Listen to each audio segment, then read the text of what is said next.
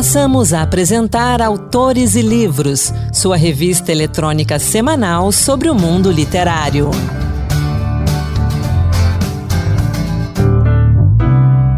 Olá pessoal, sou Anderson Mendanha e no ar, Autores e Livros. Hoje temos dicas de leitura, lançamentos, poesia e notícias do mundo editorial. Vamos juntos! Aqui comigo, Rita Zumba. Bem-vinda, Rita. Muito obrigada, Anderson. Uma alegria imensa poder fazer esse programa com você. Vamos falar então de literatura, vamos falar de livros, vamos falar de lançamentos. A gente começa falando da coletânea 30 Tretas, que reúne crônicas escritas por Marluce Ribeiro, nossa colaboradora aqui do Autores e Livros, com encantos diversos. Depois de estrear na Bienal do Livro de São Paulo, Marluce relançou a obra no Dia Internacional da Mulher, 8 de março, aqui na Biblioteca do Senado Federal. A Marluce destaca que, embora não seja um livro voltado especificamente para o público feminino, 30 Tretas traz uma perspectiva feminina dos fatos. Além de ser escrito por uma mulher, reúne situações vividas pelas mulheres, incluindo temas dolorosos como preconceito racial e assédio sexual. Isso sem perder, é claro, o toque de humor tão necessário. Vamos ouvir então um trechinho da entrevista que fiz com a Marluce sobre esse livro. Ela conta por que esse livro é tão especial e ela fala também do título. Porque ele traz histórias vividas por uma mulher. Claro que ele não é voltado apenas para o público feminino, mesmo porque muitos desses fatos que são contados no livro, eles podem ser vivenciados por qualquer pessoa. Mas é sempre uma narrativa, um ponto de vista feminino. Então, acho que isso ainda vai agregar mais valor, digamos, à narrativa, a, ao que é contado. Então, eu resolvi fazer essa recordação, esse processo de catarse mesmo, de trazer a minha história, porque são todos fatos reais, claro que 98% vividos por mim, alguns presenciados por observados, porque vividos por outras pessoas, pessoas muito próximas mas, como eu disse, sempre sob um ponto de vista feminino, porque o livro aborda, claro, fatos inusitados, engraçados, alguns dramáticos, alguns trágicos também. Como tudo na vida, ele envolve fatos bons e fatos ruins. Mas é claro, ele também traz à baila temas difíceis, como assédio sexual, como preconceito racial, porque fazem, fizeram parte da minha história e acredito que faça parte, sim, do cotidiano de muitas pessoas, em especial de muitas mulheres, é claro. O, em 30 Tretas, ele traz no seu bojo histórias vividas por uma mulher, que sou eu, ou por outras mulheres, como minha mãe, por exemplo. E ele envolve também personagens do Senado.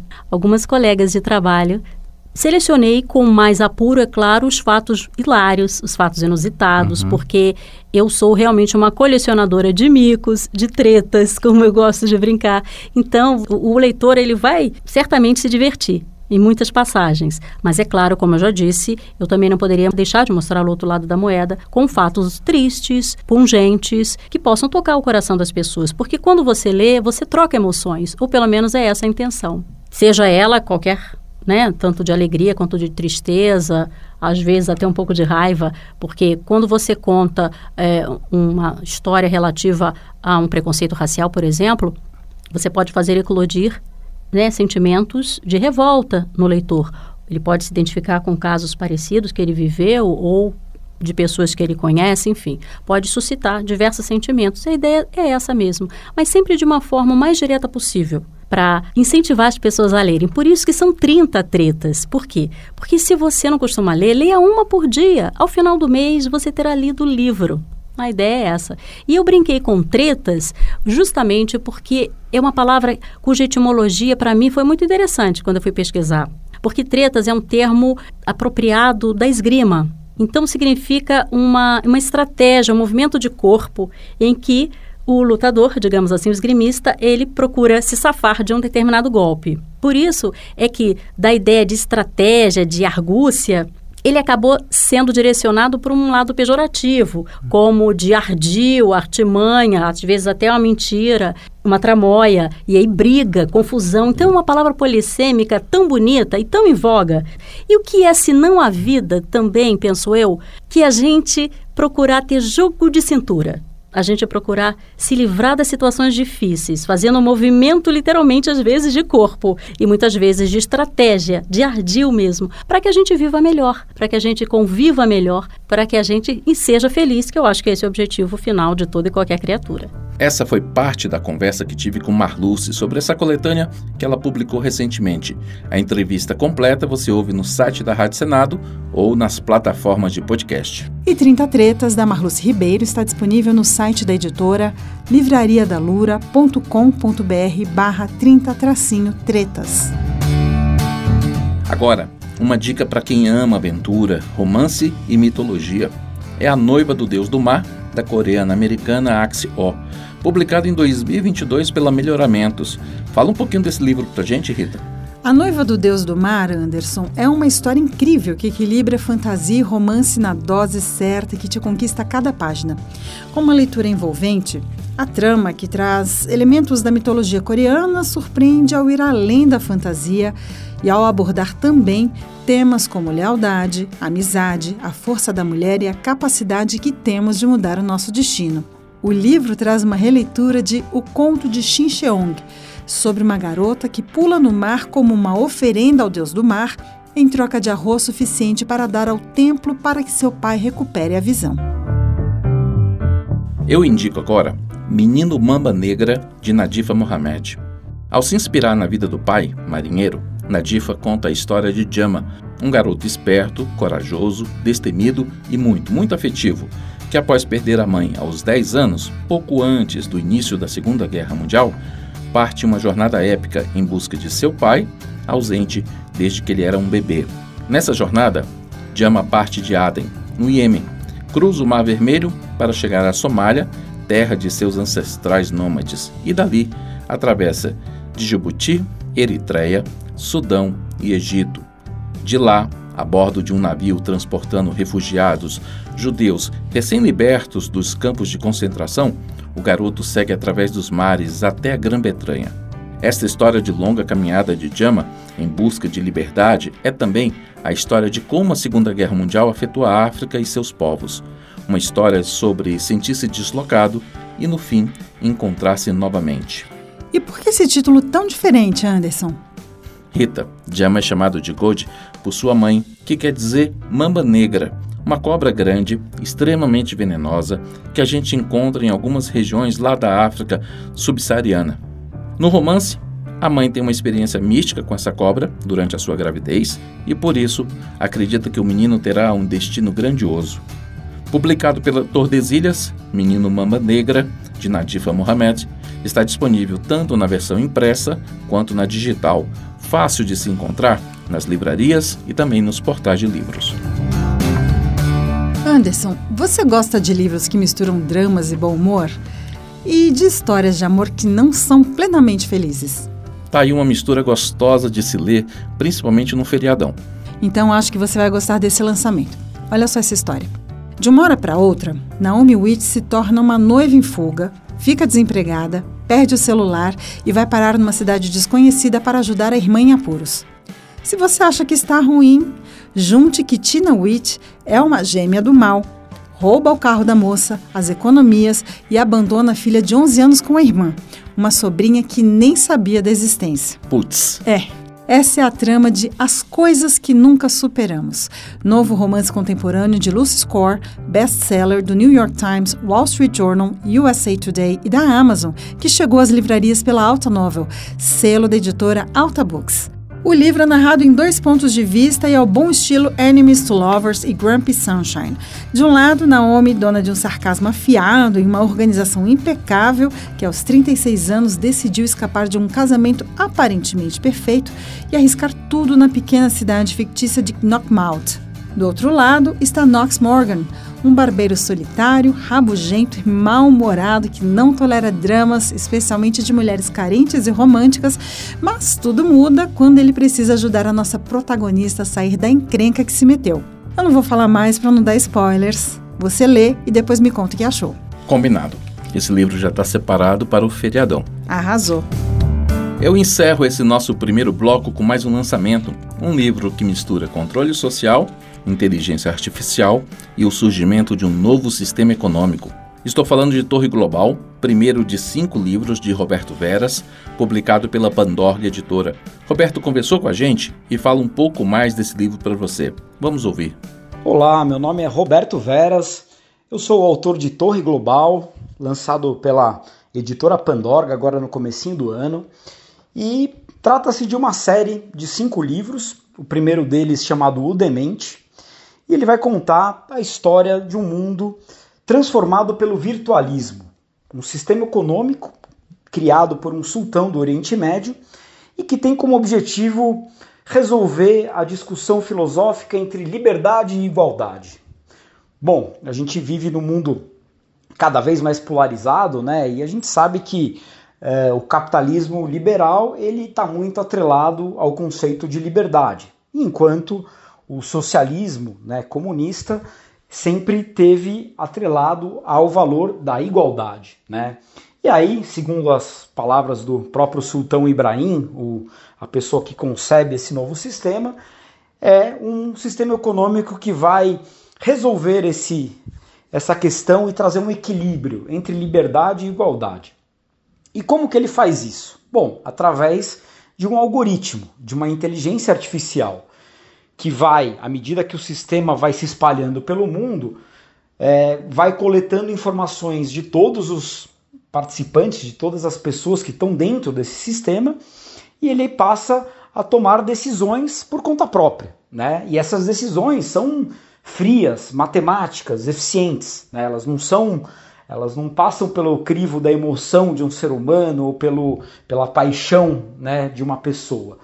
Tá tudo dentro de uma máquina.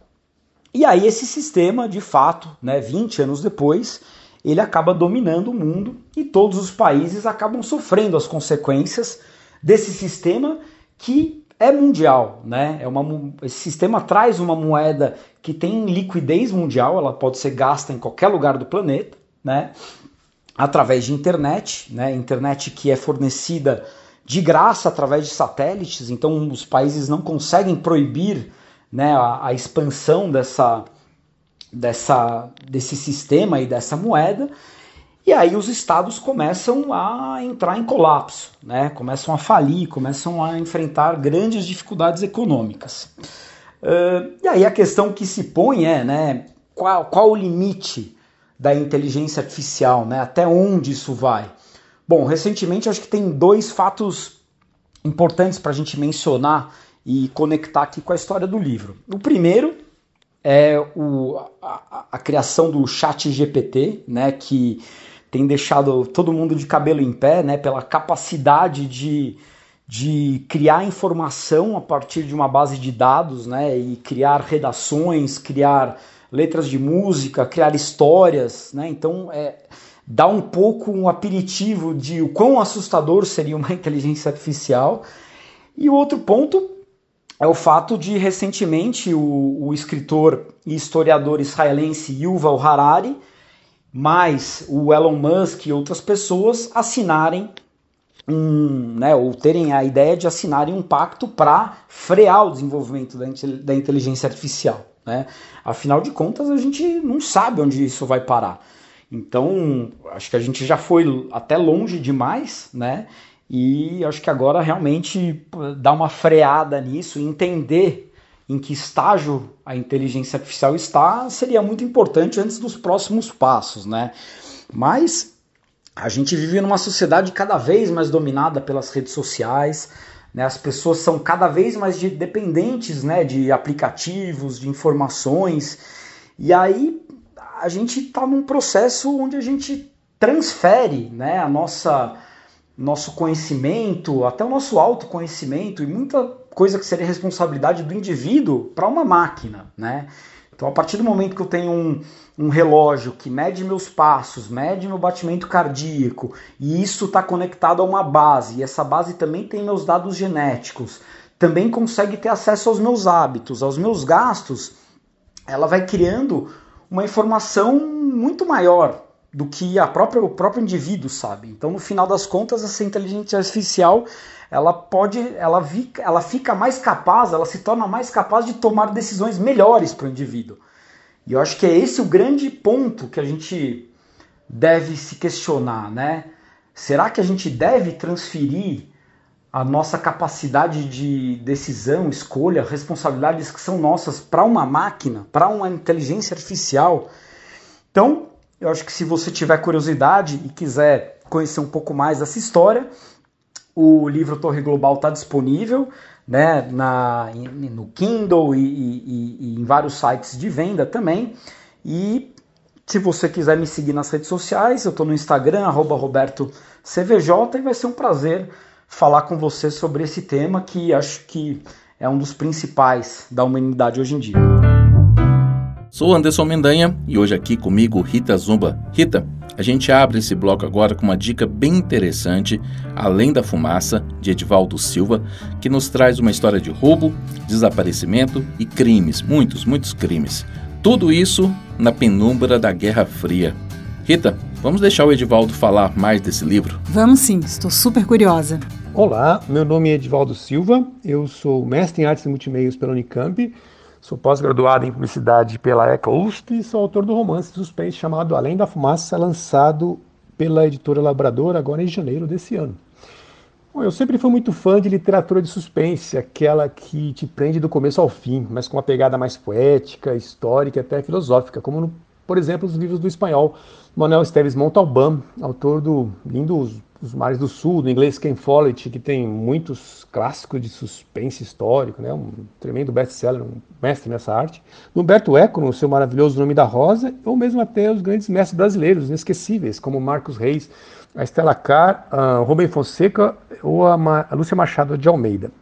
Decidi então dar a minha contribuição para o romance suspense nacional com esse livro, chamado Além da Fumaça, que tem uma trama de gerar fôlego, cheia de ação, reviravoltas e que se passa no período sombrio do fim da Guerra Fria.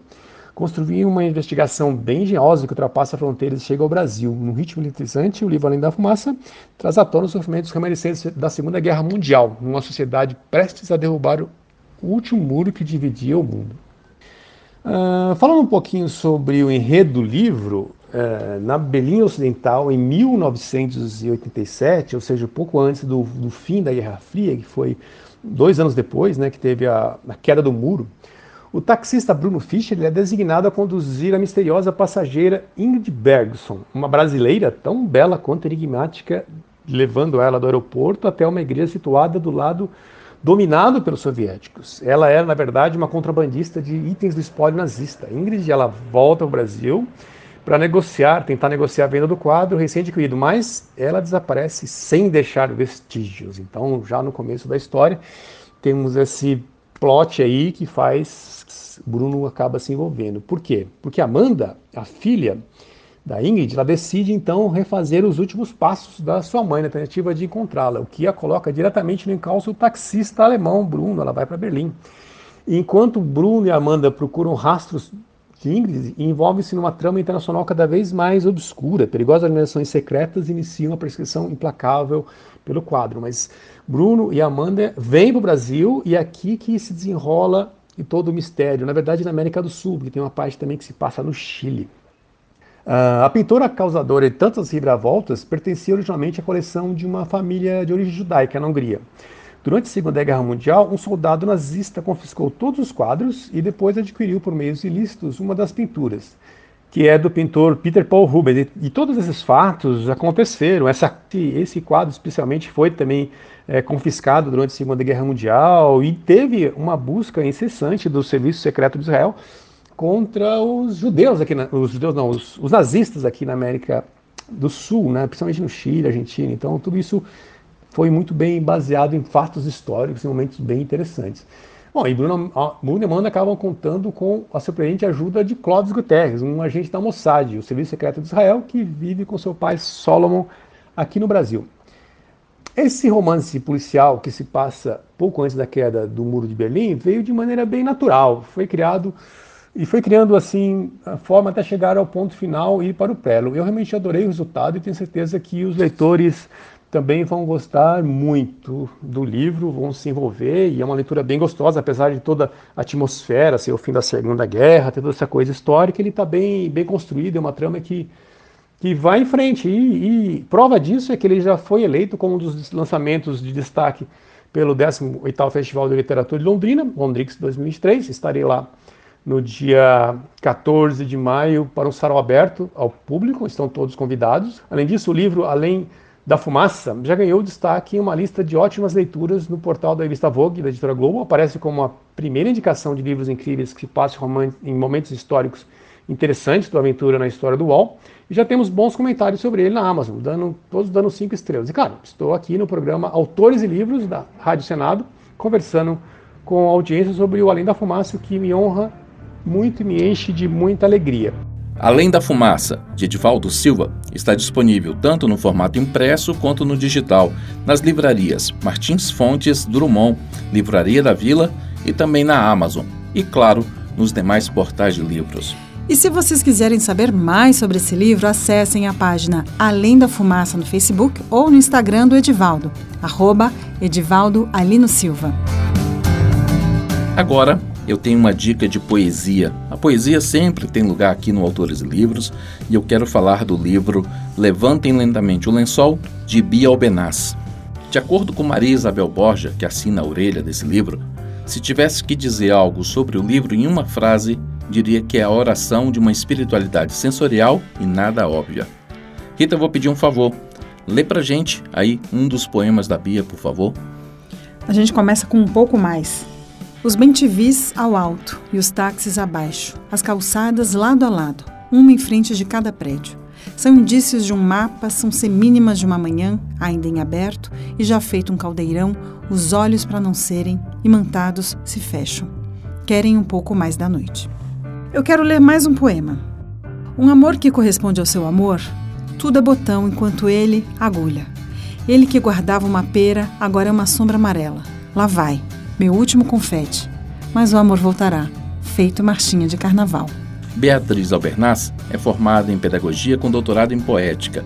Ela tem vários livros publicados, tais como Ponta do Mistério, Do Coração e do Tempo, Almanaque dos Fanzines, Arte de Ler, Oficina Mínima, Claricidade, A Cidade Segundo Clarice e Vida Vegetativa e outros cadernos.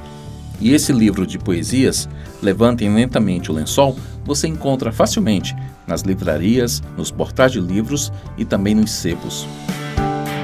Anderson, e agora a gente vai com mais poesia. No Encantos Diversos, a Marluce Ribeiro nos traz um pouco da obra de Renata Palottini. Encantos Diversos Poemas que tocam.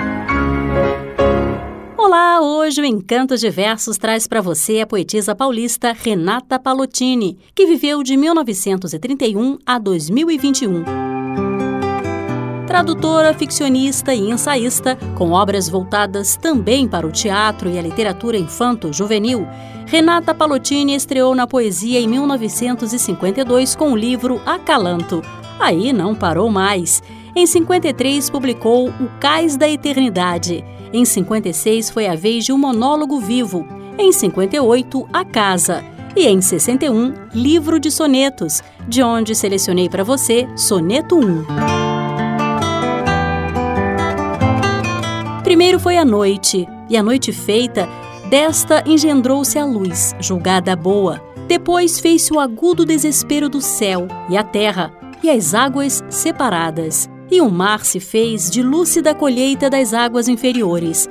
A coroa tornou-se firmamento, haja luzeiros, ordenou-se as estrelas debulhadas. Houve flores estáticas e flores que procuravam flores, e houve a fome de carne e amor, e dessa fome as dores, e das dores o homem. Deste, esquiva, toda fome, sua fêmea, e no seu sexo, mais uma vez, a noite primitiva. Ainda no gênero poético, Renata Palottini publicou A Faca e a Pedra, em 1965. Em 68, lançou Antologia Poética. Em 71, Os Arcos da Memória. Em 76, veio a lume Coração Americano. Em 1980, Cantar Meu Povo. Em 82, Cerejas, Meu Amor. Ouça agora o poema que dá nome à obra.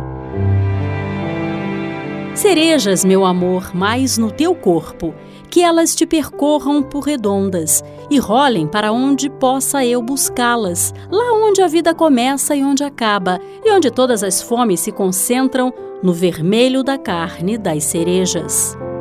Com vasta produção poética, Renata Palottini publicou Ao Inventor das Aves, em 1985. Em 88, Esse Vinho Vadio. Em 95, Obra Poética. Em 2002, um calafrio diário. Dele você ouve agora As Meninas da Rua 17.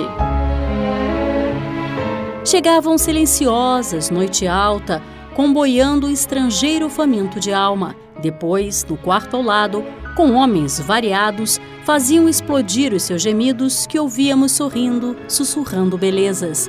Era a sua verdade? Era tanto prazer? Gemiam por gemer ou por delicadeza? De manhã tomavam banho, um pão com leite e mais nada. O piso úmido ficava com vestígios e pegadas. Nunca lhes vi bem a cara. Mas que importância tem isso? Só tinham a ver comigo na medida em que era tanto seu ser simplesmente humano e que eu tinha um par de tênis e que elas tinham 20 anos. Para encerrar, você fica com Elis Regina interpretando Cabaré canção de João Bosco e Aldir Blanc. Na porta, lentas luzes de neon.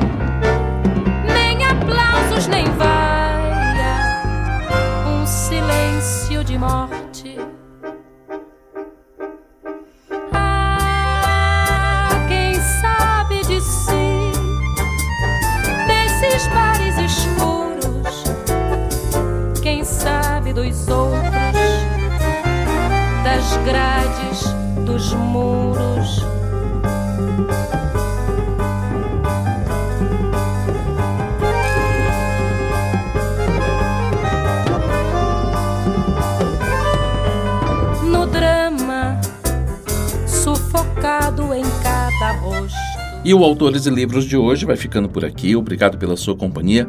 Obrigado pela sua companhia também, Rita. Bem-vinda e fique com a gente aqui no Autores e Livros. Eu que agradeço, Anderson. Foi uma alegria participar desse trabalho com você. Sou Anderson Mendanha e o Autores e Livros de hoje teve apresentação também de Rita Zumba, produção de Ana Beatriz Santos com Rita Zumba e trabalhos técnicos de Eduardo Brito e Antônio Carlos Soares. Até a semana que vem. Boa leitura.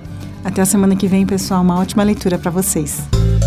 Acabamos de apresentar Autores e Livros, sua revista eletrônica sobre o mundo literário.